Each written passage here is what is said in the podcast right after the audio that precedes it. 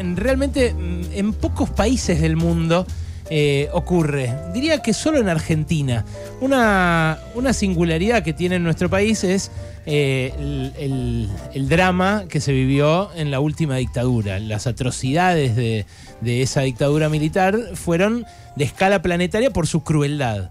Pero justamente como consecuencia de eso, ahora hay una especie de Liga de la Justicia formada por unas viejas de 80, 90 años que eh, se reúnen desde hace un montón en el mismo lugar y que ya descubrieron la identidad de 133 nietos eh, que había sido sustraída por esa dictadura genocida.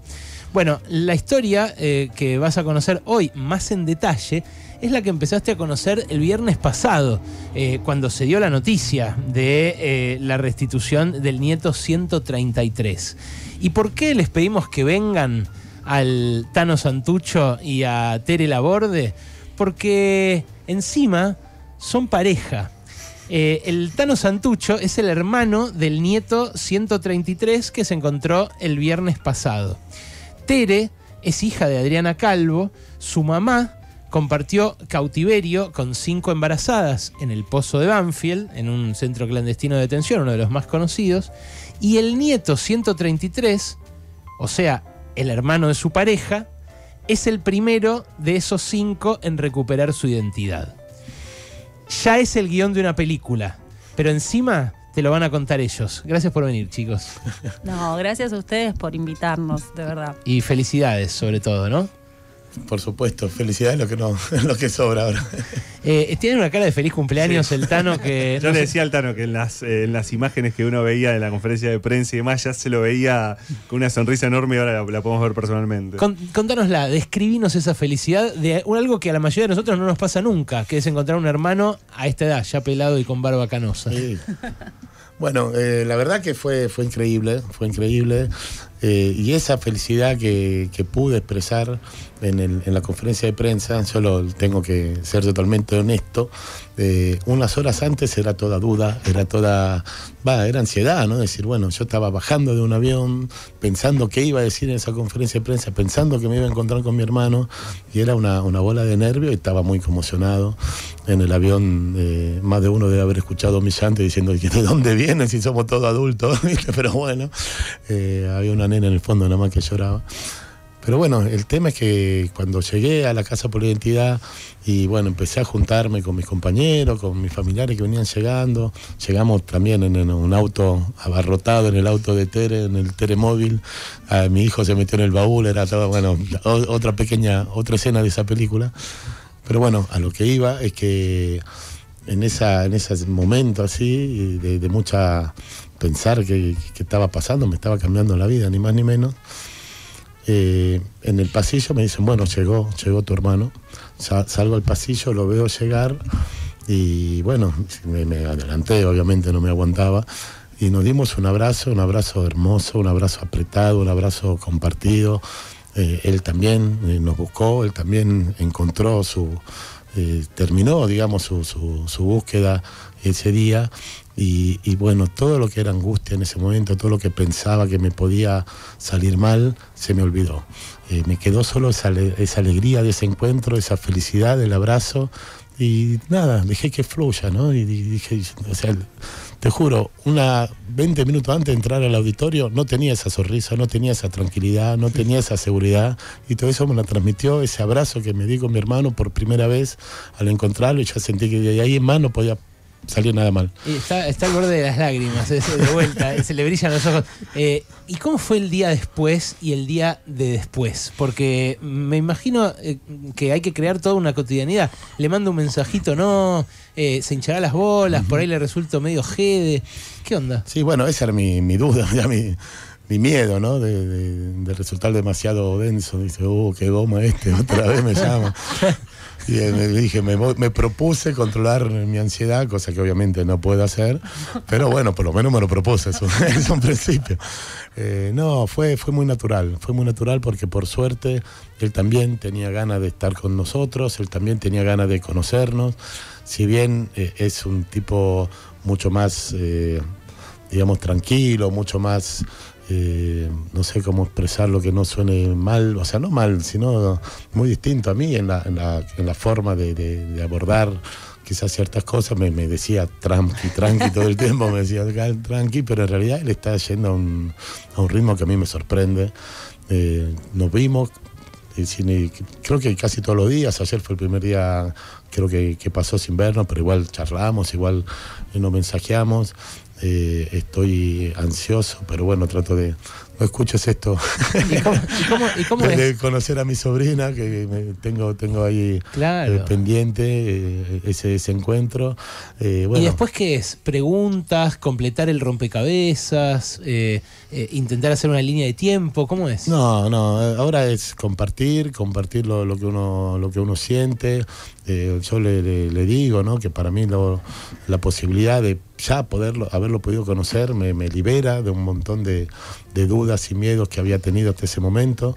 De la primera de todas, saber si estaba o no, de poder encontrarlo o no, y, y después eh, el, el poder estar ahí, sentir que me dijo hermano del primer momento, que me reconoce como su hermano del primer momento, Claro. es, es un montón, es un montón.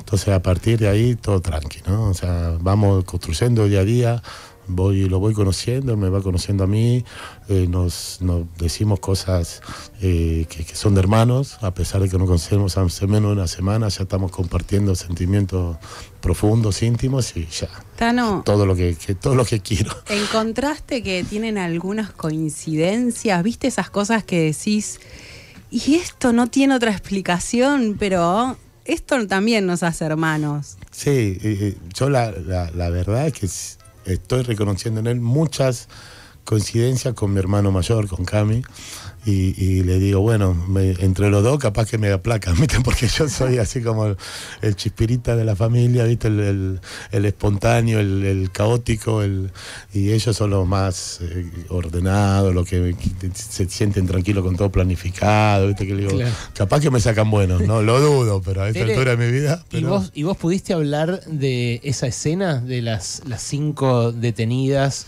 a los cuales algunas le apropiaron el hijo y, y a tu mamá no porque, porque lo defendieron justamente las otras? Va, te defendieron, ¿no? Sí, en esa, en esa bebé como otra cosa, pero eras vos. Sí. Primero voy a aclarar una cosa. Yo tengo el auto de Gustav Fring, el Volvo rural. O sea, metí al hijo en el baúl, pero es casi como un asiento, porque la gente escucha que metí al, Suena al- feo. al en el baúl Sí, justo sí. con esta historia. Es como. No. Mirá, mirá el humor que tiene, boludo. Good Spring dijiste, Breaking Bad. Eso, de Breaking. Breaking. Bad. Vieron que tiene un baúl generoso. Sí, sí, sí. Con vidrios. vidrios. Se ve el Esperemos que no tengas el mismo negocio. Claro. claro, eso no. Es el mismo auto, mismo modelo, mismo color. ¿Pasa aclarado eso? Bien aclarado, claro. Una vez que se encuentran ahí en la casa por la identidad, porque se encontraron eh, una hora antes, yo tenía la responsabilidad de irlo a buscar a él y llevarlo al encuentro. Después cargué el auto con santuchos y navajas y era como, no puede fallar esto, no me puede pasar nada. Claro. 11 o'clock estábamos ahí, se abrazan, bueno, to- toda la emoción. Yo mm, descubrí que tenía muchas más lágrimas de las que creía porque no podía parar de llorar. Eh, y cuando se reúnen para revisar el documento que se iba a leer en la conferencia de prensa, bueno, ahí está mi mamá porque Cristina, la mamá de ambos, estuvo en cautiverio con mi mamá. Cuando mi mamá llega, ella ya no estaba embarazada, pero siempre a mí me contó, incluso antes del juicio, creo que lo contamos acá en este programa, antes de ir a declarar, eh, nos cuenta bien todo y mi hermana se asusta y le pregunta, pero ¿por qué no nos podemos ir a Alemania, como dicen los tíos? Y bueno, ella cuenta esta anécdota de Cristina, eh, Navajas de Santucho, de Manuela Santucho y de Raquel Alicia Dambra, que decían que eran las tres, eh, que tenían a todo el grupo, que eran 20 en ese momento, eh, 20 mujeres que estaban en ese piso de arriba en el pozo de Banfield, que eran las que levantaban, le daban el ánimo, que fueron las que le dieron el plato de comida, su ración, cuando llegó a los tres días. Y ella comió la suya desesperada de hambre, pero no tenían ya sus bebés y le dijo, come la voz que la necesitas más. Eh, eh, cuando me quisieron llevar, eh, fue eh, Manuela, la, tía del Tano y, del nieto 133 y de su hermana más grande también, la que empezó a, a arengar a las demás para activar esa muralla humana que le dicen ahora. Y que bueno, en las declaraciones de mi mamá en los juicios siempre, siempre le hizo homenaje y yo desde ese día, que tenía siete años, supe que le debía mi vida y mi identidad a... Me voy a poner a llorar. No, boluda, así, así llorá, claro, obvio. No hay problema. Me voy a poner a llorar de pero de alegría porque mi mamá lo buscó mucho también. Lo buscó mucho porque imagínate que, que su manera de, eh, de agradecerles, de homenajearles, es no solo buscar justicia, sino también que aparezcan sus hijos. Entonces que haya aparecido eh, él. Todavía faltan, que eran cinco, todavía faltan cuatro. Y, y bueno, que esto también sirva para que yo sé que este programa lo escuchan más o menos gente de nuestra generación Sí, claro. eh, principalmente, y que sirva, que se contagien, para que se acerquen abuelas y, y, bueno, se saquen las dudas, ¿no? Porque Ustedes- es muy reconfortante. Ustedes, vos decías, vos decías, mi mamá lo buscó mucho a él. Mm. Eh, eso es zarpado, porque él es el hermano de tu pareja. ¿Ustedes cuándo se conocieron? No hace mucho, te vamos a... Ah, No hace mucho. no, porque si no era muy zarpado el guion de la No, película. No. nos conocemos hace mucho, o sea, porque mi mamá fue a, se contactó con todos los familiares de sus compañeras de cautiverio. Entonces yo los Santucho los conozco hace mucho. Después la vida en Cuba me llevó a hacerme amiga de su prima María Santucho, que también salió exiliada a los 15 años eh, por el terrorismo de Estado y se quedó ahí. Yo viví en Cuba 5 y al primero ya me lo encontré y nos hicimos amigasas. Y no sabía quién eras, aclararlo. Bueno, pero yo sí, yo sí. En un momento mi mamá me va a visitar, porque yo estaba embarazada de, de Iker, mi primer hijo, el primer nieto de, de mi mamá, eh, me va a visitar a Cuba, yo estaba de cinco meses y ahí se encontró María, que sabíamos perfectamente que era María Santucho, pero yo no le conté a ella quién era yo. Y se lo contó mi mamá. Mm. Y quedó así como, wow. Porque además Manuela Santucho, nenita, que era la. Bueno, ellos, él te puede hablar mejor. eh, siempre fueron como mis. No, no, esto no, no, no quiero que pase al, al plano del milagro, porque si uno dice, uh, es un milagro, se cree que no lo. No se puede hacer, que solo Dios o las diosas lo pueden hacer. Y estos fueron tres mujeres de carne y hueso, con Claro. unos ovarios de oro. ¿Qué edad tenían en ese momento esas mujeres? Y 27 años tenía mi mamá en el, en el 70 y 76. eh. Eh, bueno, jóvenes, ¿no? Mm. Sí, Todo- claro. todo- Claro. ¿Sabes que hay algo de, de- vos- vos apelabas a lo generacional de, de quienes escuchan el, el programa? eh, porque una de las cosas que me impactó de la historia de tu hermano Tano es eh, que hace cinco años él comenzó las dudas y comenzó a acercarse, ¿no? Es decir, ya era un adulto, tenía más de 40 años. Claro. Eh, entonces uno eh, en las búsquedas, que, porque uno piensa hoy en el, el 133, pero ya estamos pensando en el 134, en el 135, que en las búsquedas nunca es tarde. No, no, No. nunca es tarde y aparte, bueno, él tenía una duda, Mm. una duda que le habían, eh, digamos, plantado eh, hace, hace mucho tiempo, en el momento en que, en que fallece la, la mujer que, que decía ser su madre. Y, y a partir de ahí él no supo qué hacer con esa duda y, se animó a- o se encargó, digamos, se ocupó de, de encararla y resolverla cuando fue padre, ¿no? Cuando se dio cuenta que esa duda iba a pesar sobre sus hijas, que la identidad, lamentablemente la duda sobre la identidad también se traspasa en generación en generación. Y, y entonces es justamente las nuevas generaciones las que de alguna manera también tienen eh, una- un rol muy importante en esta, en esta búsqueda, porque pueden ser, por un lado, impulsoras o, el motivo por el cual el padre eh, o la madre, digamos, eh, se decide encararla, sí, pero también en un futuro próximo cercano pueden ser las protagonistas de llevar adelante y resolver esa duda. Y lo que me transmitió mi hermano fue justamente eso. Yo sentí que si no resolvía esta duda, la iban a heredar ellas y ellas iban a tener ¿Y que hacer ese camino. hasta qué punto sus hijas lo impulsaron a él a claramente decirle, papá, dale, averiguá, sabé, buscá? lo motivaron, lo motivaron profundamente. pues Él era, y aparte, bueno, eh, eh, yo no, no me quiero meter demasiado en, en- en el tema, digamos, de su, eh, de su Vida personal. relación, claro, vida personal, porque bueno, está, en- en- está pasando ahora, digamos, es, es, eh, es este momento, pero, pero sí te puedo decir de que, de que las hijas, bueno, son parte de este proceso y, y sin duda, eh, bueno, eh, van, a, van a ser las, las primeras en, en agradecer y en, y en poder, digamos, disfrutar ¿no? de, de este gran paso que hizo mi hermano. que bueno, yo dicho sea de paso que quiero decirle a todos los que tienen alguna duda que el momento para, para resolverlo es ahora, ¿no? Es ahora y, y que, y que bueno, que mi hermano nos encontró a nosotros, encontró un padre, encontró una gran familia, eh, quizás no todos puedan tener esa suerte porque no hay tanta familia tan numerosa que, que están Santuchos hay en este país hay uno solo. O sea, son una Pero- sola familia Santucho. Pero sí van a encontrar la, la gran familia de abuelo de Plaza de Mayo que siempre vamos a estar ahí esperando y festejando y, y a- y acompañando ¿no? a todo lo que recuperen su identidad. Yo quiero decir una cosa, sí. perdón, con esto de las hijas que preguntaba Gaby. Y esto es un territorio ganado. El otro día hice una nota con Adriana Meyer, la periodista, y me preguntó, que dijo que le preguntó lo mismo a Marito, Santucho, tu, Sí, sí. tu colega y amigo. Sí. Eh, le dijo, ¿vos crees que esto es político? Y yo le dije, sí, claro que es político. Apartidario, pero político, profundamente. Porque las nenas escucharon de abuelas, escucharon los relatos en la escuela. Y eso es una ganada de territorio enorme. O sea, esto de que los sobrevivientes, yo lo, lo viví con mi mamá, él lo vivió en carne propia, yo ahora lo estoy viviendo, de ir a las escuelas a dar charlas, que uno dice, bueno, pero no te cansás eh, de, de- de recordar siempre y revivir todas esas historias terribles, esos relatos, es la manera. Mm. Es, es lo que hay que hacer. O sea, no. Después vemos cómo lo, cómo lo abordo, cómo me abarajo cuando llego a casa. Pero ahí llegar a ese lugar a la escuela es llegar a, es llegar a todos. Y el auge actual de la ultraderecha, ¿cómo te pega? Cuando vos ves que hay una candidata a vicepresidenta que por ahí saca el 15-20%, que dice que los milicos son buenos, eh, que no, o sea, que, Sí, que- bueno, que- eh. que la- que los crímenes que cometieron en la dictadura no fueron tales, que están mal juzgados, que los están eh, vejando, teniéndolos en la cárcel. ¿Qué sentís? ¿Qué- Ese- para mí es un, es un desafío. Para mí eh, ahí nos están mojando la oreja. Bueno, nosotros hicimos un montón, eh, pero nos falta un montón. El problema no es lo que piensen o digan esa gente, que para mí, bueno, no, no, no me merece demasiado interés ni, ni comentario, sino el- eh, lo que eso influye en la, en la gente, ¿no?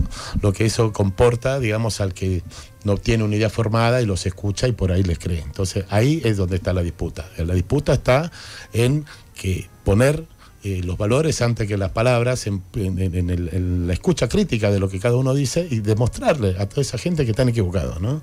Eh, a mí lo que diga o deje de decir tal o cual candidato me importa poco. Lo que me importa es cómo esa palabra puede influir en el pensamiento y en la, y en la decisión después de lo que la escucha, ¿no? Entonces ahí está la disputa y yo te digo, bueno, eh, esta, hoy estamos, en este año estamos reconociendo, recordando, conmemorando los 40 años de democracia. Esa democracia se defiende todos los días. Y estos discursos claramente son antidemocráticos, van en contra de los eh, valores fundantes que, las abuelas y la sociedad pudo reconstruir a, a partir justamente del- de lo que fue el terrorismo de Estado y eso, eso es lo que tiene que, que quedar claro. ¿no? Y a, a esa gente que escucha le recomiendo que justo ayer fuimos a, a la Casa por la Identidad en Abuelas, en la ex ESMA, a ver la película documental El Juicio de Ulises de la Orden. Sí, lo tuvimos acá Ulises. Sí. Es espectacular esa película. No, sí. Porque además. muy buena, muy, por- por- justamente por eso. Es que, eh, bueno, al igual que Argentina 1985, te, te interpela, te transporta. Pero lo alucinante es que es real, es solo montaje. O sea, es, eh, es una cosa. Bueno, a nosotros nos voló la cabeza y, y espero que la puedan ver. Eh, no sé si está ahora en. Sí, debe estar en Sí, cine.ar. y lo lo que que es- están dando en, en el Malva, pero lo que también hablamos es que se pueda dar justamente de vuelta en las en las escuelas. escuelas, claro. sí. Es que además eh, la otra cosa que tiene ese documental es que eh, los genocidas los escuchas hablando y diciendo muchas cosas que de pronto hoy ves algunos candidatos que retoman eso, ¿no? Ese discurso que los genocidas eh, planteaban en el propio juicio. Así que me parece que esto que vos decís, Tere, en las escuelas es clave, ¿no? Para que para que, bueno, también se pueda, tal vez las nuevas generaciones son las que puedan ayudar a buscar, ¿no? A aquellos, aquellos niños que fueron apropiados que todavía no saben su identidad. Mira, me imagino que desde Cuba, María Santucho No, está acá María, está acá María. Está nos acá escribe. Telmo. Nos escribe Ya estaba flasheando que nos escuchaban en Cuba. Eh, Ve. nos escuchan en Cuba. Sí, Sí, sí. Frank No es Hernández. lo, lo hemos, lo hemos sacado, un historiador que nos escucha desde allá. Eh, dice María, feliz de haber propiciado esta pareja. Es un peliculón, sin duda, solo el amor engendra esta maravilla. Y esta historia habla del amor entre ustedes, pero habla del amor amor en general. Quiero que estos últimos segundos, porque ya se nos, eh, se nos fue el tiempo, eh, me hables de tu abuela. Oh, mi abuela es una es un pilar para mí, para, para la historia, ya creo que pasó a ser, siempre fue una abuela muy importante. yo que, recorro, o sea, hago el recorrido de la casa por, por identidad en abuelas. Eh, una de las fotos históricas y quizá más importantes de, de la historia que, que tiene que ver con el índice de abuelidad, con esa prueba genética que pudo demostrar al mundo no solo la posibilidad nuestra de encontrar a nuestros nietos, sino de, de- de poner una base eh, real al derecho a la identidad, de poderlo basar sobre un hecho concreto. y que- Científico. científico y que fue la demostración a todo de lo que había pasado. Sin esa prueba no se podía demostrar y empezó a cambiar, digamos, la, la- la mentalidad de la gente. Yo creo que cualquiera eh, con un poco de, sentido común eh, le duda cuando dicen te robaron, robaban los niños, eh, era un plan sistemático que robaban niños. Porque dice, no puede haber tanta perversidad. Y sin embargo, esa fue la demostración que sí lo habían hecho. Y bueno, mi abuela está ahí atrás, está detrás de la, de la, de la búsqueda eh, por sí misma, ¿no? Yo no sé cómo decirlo, ella no tenía la seguridad ¿no? Eh, científico co- comprobada porque a, a mi hermano nunca lo, lo- lo pudieron ver con vida, no hay nadie que presenció ese parto. Pero ella estaba convencida. Y ella está convencida, ella está convencida, lo sentía. Yo una vez, desde la- el discurso general, decía, bueno, pero yo quiero estar tan convencido como vos, ¿cómo hago, no? Eh, dame esa receta. Y me miró, me dijo, eso lo sentís, yo sé. Y dije, bueno, a ver, eh, ¿cómo hago para ser tan seguro? Y yo esa misma seguridad, esa misma convicción, la, encontré en, una, en un relato de, de- de- de, bueno, cuando mi mamá transmitía, estoy embarazada, quiero que sepan afuera de estos muros que estoy embarazada, yo dije, está gritando, búsquenlo. Y esa fue mi seguridad. Yo lo tengo que buscar porque mi mamá era lo que quería. Y, y no tenía la seguridad de encontrarlo, pero eso fue mi convicción. Y ahí me, re- me reencontré con mi abuela, que ella lo sentía, ella lo sabía.